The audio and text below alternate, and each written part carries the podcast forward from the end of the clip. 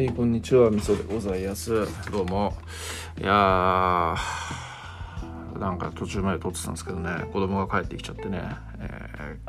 ー切るっていうね。もったいない結構5、6分撮ったんですけどね、もったいない。で、何の話だっていうとですね、あのバイヤレスイヤホンをね選択しちゃってですねぶっ壊しましたっていう話をね最初してたんでございますよ、はい、いやーショッキングですね。ショッキングでしたね。結構いいやつなんですよねソニーのね、えーでこれぶっ壊れたかなと思って電源つけたらついて普通に使えたんですよね。やったら強いじゃんっていう感じで思ってたんですけど充電ができなくてそれでもバッテリーが切れたら、えー終了みたいなねそんな感じになってしまったというようなところなんですよ。えーまあバッテこの充電のケースを買えばワンチャンいけんのかなっていう気がするんですけどでもその本体の方のね結局充電端子がいかれてるみたいな感じだったらそれを買っても無駄になってしまうのでいやーちょっとねそんなケースだけ買うっつったってそんな安いもんじゃないしまあそれだったらもう買い替えるしかねえかなみたいな感じでね思っているわけでございますよ。はい、いやーなんかまあそれで昔使ってたね Bluetooth 対応のウォークマンっていうのをちょっと引っ張り出してきてそれで代わりに使ってるんですけど、えーまあこうスマホとねウォークマンを接続してそういうこう外部イヤホンとしても使えるよみたいなね結構使えるウォークマンがあるわけなんでございますけれども。いやまあでもねちょっとこうワイヤレスイヤホンってほんとねいいんですよね。邪魔になんなくてね紐とかがないっていうのがすごくよくて、えーやっぱ使いづらいというかもう一回こうその快適さに慣れてしまうと、えーなかなかやっぱ欲しいなみたいな感じのことを思うわけでございますよ。うん。だからまあボーナスでも買おうかなっていうねそんな感じのことを思っているんですけれどもなんかほんともうね前も半年ぐらい前にウォークマン同じくねポケットの中に入れたまま洗濯をするっていうねバカなことやりましていやーなんかほんともバカだなと本当思いますね。うっかり八兵衛ってやつですよ本当にもう。いやーこういう活さっていうのはね昔から僕はある人間なんでね。えーね。困ったもんですという感じです。はい。なんか仕事とかでねこういううっかりミスがね致命的なところで起こらないということをね願うのみですよ。本当にね。いややっぱそういう性質があるとねいくら気をつけててもそういうことやるみたいなのっていうのはあるような気がしていて、まあ言い訳でしかないんですけれどもね、えー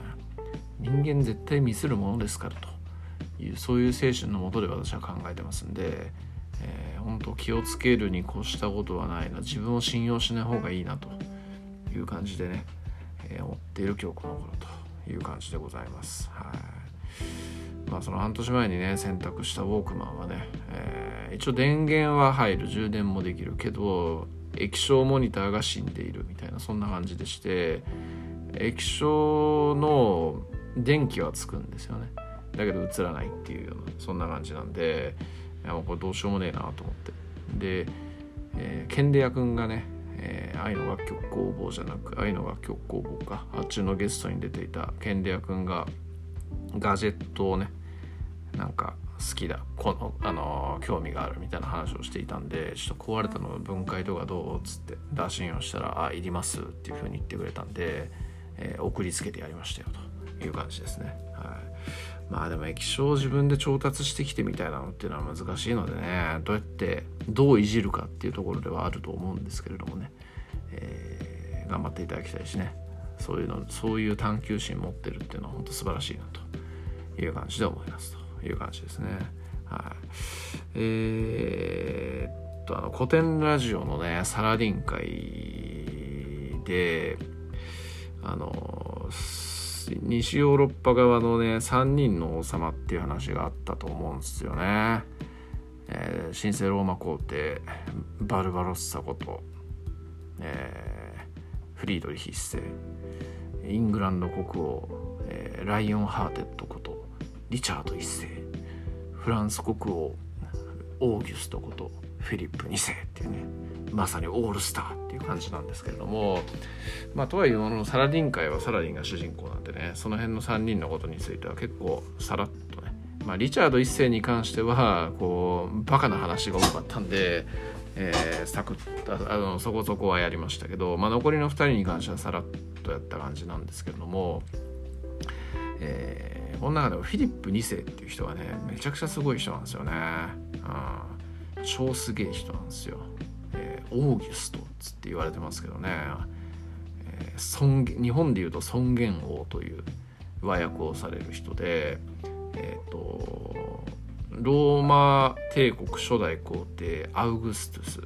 えー、尊厳者っていう意味なんですけど、まあ、その人にちなんで尊厳王というふうに言われる人でして、まあ、フランス史上最初の偉大な王っていうふうにね言われるような人です。はいまあ、フランスの王様っつったらねナポレオンとかが一番多分有名ですし、まあ、ルイ14世とかね、えー、そういうようなところっていうのがすごい王様だよっていう感じに多分こう歴史とかをサクッとやった人だと、えー、思うところではあると思うんですけれども、えー、まあ、フィリップ2世多分こうそのフランスのね強いフランスの礎を築いた人なんで、うん、あのー、すごい創業の超名君っていうようなねそんな感じの人なわけなんですけれどもあのなんでやねんっていう話なんですがえっ、ー、とフランスってねめちゃくちゃ王権が弱かったらしいんですよねその当時ってね。えー、フランスってもともとはあのフランク王国っていうゲルマン系の王国が母体になっていてフランク王国ってあのカール大帝っていうねすごいこれもまためちゃくちゃ有名人ですけれどもそのカール大帝に起源を持つ王国なんですよね。でそのカール大帝の孫の時カール大帝ってまあフランスドイツイタリアあたりまですごい勢力を広げた、えー、スーパー皇帝なんですよ、まあ、だから大帝なんですけど、まあ、そんな人なんですけどその孫の代にねフランスとドイツとイタリアにその王国っていうのは3分割されるんですよね。まあ普通に継承の問題でなんですけど。まあえー、まあ、フランク王国のそういうシステム上ね自分の子供とかが3人いたら3分割するみたいなそういう法律なんでそんな感じでね3分割されるわけなんですけれどもえー、その西フランでその西フランク王国っていうところがフランスのねもともとの、えー、発祥みたいなそういう感じになるのかな。ですけれどもこう王権っていうのがめちゃくちゃ弱かったのとそのフランスの国内にはね有力な貴族みたいなのが結構いっぱいいてフランスの国王が持っている土地ってパリ近辺の結構こう狭い地域しかなくて経済力もなければ権力もないみたいなそういう状況で、まあ、権威だけがかろうじてあるかなっていうような状況だったんですよね。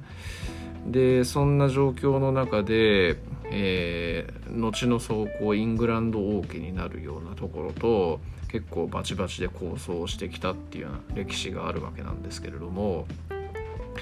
えー、まあその最有力貴族であるところのイングランド王兼ノルマン公ノルマン公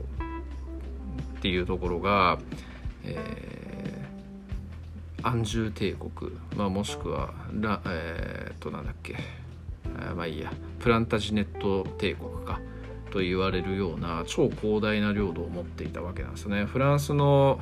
横領のね何倍にもわたるような領土を持っていたんですよ。だからでそのイングランド側の方が実際の強さっていうところはいっぱいあったわけなんですけれども、えー、まあ、それをね、えーと、そのフィリップ2世っていう人はそのイングランド王ヘンリー2世およびリチャード1世およびジョンっていうねその3人の王様と渡り合ってで最終的にはそのイングランドがもイングランド王家、まあ、もしくはノルマンディー王家が持っていたノルマンディー皇家が持っていたそのフランスの、えー、領土のね大半を、えー、フランスがフランス王家が、えー、合法的に接収するっていうねそういうようなことをやったっていうねそういう感じなんですよね。えー、だからめちゃくちゃなんかこうすごいんですよその王権がないっていうのって結構致命的なことなんでそれをこう実際のね権力権力に直結する部分ですから、えー、領土っていうのはね、えー、それをこう強化して強めたっていうところがねフィリップ2世のマジでものすごいところであるというところなんですよね。はい、でそれどうやってやってったのって話なんですけどね、えー、まあフランス、えーと、イングランドのそのヘンリー2世およびリチャード1世っていう人はね、えー、相当優秀な人たちだったわけなんですけれどもこう家庭のね問題っていうのを抱えていたんですよ両方ともね。えー、ヘンリー2世は4人の子供がいたんですけどその4人の子供っていうのがですね結構こうみんな癖が強くってえー、かつこう自尊心にも溢れるみたいな人たちなんでまずフィリップ2世はその4人っていうのが仲違いするような感じで結構謀略を巡らすんですよね。で仲違いをして結局的には、えー、兄弟間でも殺し合うし親子間でも殺し合うみたいな感じで、えー、そんなところに、えー、まずね、えー、なんだショックを受けてねヘンリー2世は噴死をするっていう。で後を継いだのが次男のねリチャード1世獅子信号なわけなんですけど、ま、獅子信号もくっそ強いんですが、まあ、基本的にこの人バカなんで、えー、まあその十字軍遠征してる時かなんかにフィリップ2世がその留守にしていたる隙をついてその末帝のジョンっていう人をそそのかしてね、えー、王位を簒奪するように仕向けるんですよね。で、えー、っとそのリチャード1世が帰ってきてジョンとね戦ったりだとかえー、そのフランス領内にある反乱軍組織とかとねいろいろと構想をしてでその最中にリチャード一世は流れ屋に当たって戦死してしまうと。でその後を継いだのは、えー、末帝のジョンっていう人なんですけどこいつがもうとにかくバカでバカでバカでしょうがなくてですね、えー、本当なんか人間的にもバカだし、えー、政治家的にもバカだしっていうようなそんな本当どうしようもないやつでですね、えー、結局この人はもうフィリップ2世とのそういう謀略合戦にも全然勝てないし直接的に戦争をやってもまず負けるみたいなそういう状況で、えー、そんな中で結局、えー、ほんの一部の地域を除いてフランス内にあったイングランドの土地っていうのは全部失ってしまってね。そういうようなことになってしまうわけですよ。はい。えーでまあフィリップ2世はねそういう戦争っていうところもそうだったけど、まあ、仕組み官僚制中央集権による官僚制の仕組みっていうのを作ったりだとかえー、っとまあなんか建造物とかねそういうのを作ったりとかあとはフランスのねそういう国民意識みたいのを高めるために領民とねなえー、領民となに寄り添うみたいなそういうなんか法律みたいのを作ったりもしたのかなだから、えー、内政にもすごいね優れていたっていうようなところがあるし、えー、フィリップ2世がねパリに作った城っていうのがあるんですけどその城がね実はねルーブル美術館なんですよねルーブル美術館はフィリップ2世が作ったっていうねそういうようなところもあったりするわけなんで、えー、実はめちゃくちゃすごい人というのがオーギュスト・フィリップ2世であると。いうような感じなんですよね。はいまあ、そんなことをちょっとふとかんあの思ってね、えー、話したくなったんでちょっと喋ってみたんですけれども、えー、何のこっちゃ嫌ねって感じなんですけどななぜか喋りたくなったんで喋りました。はい、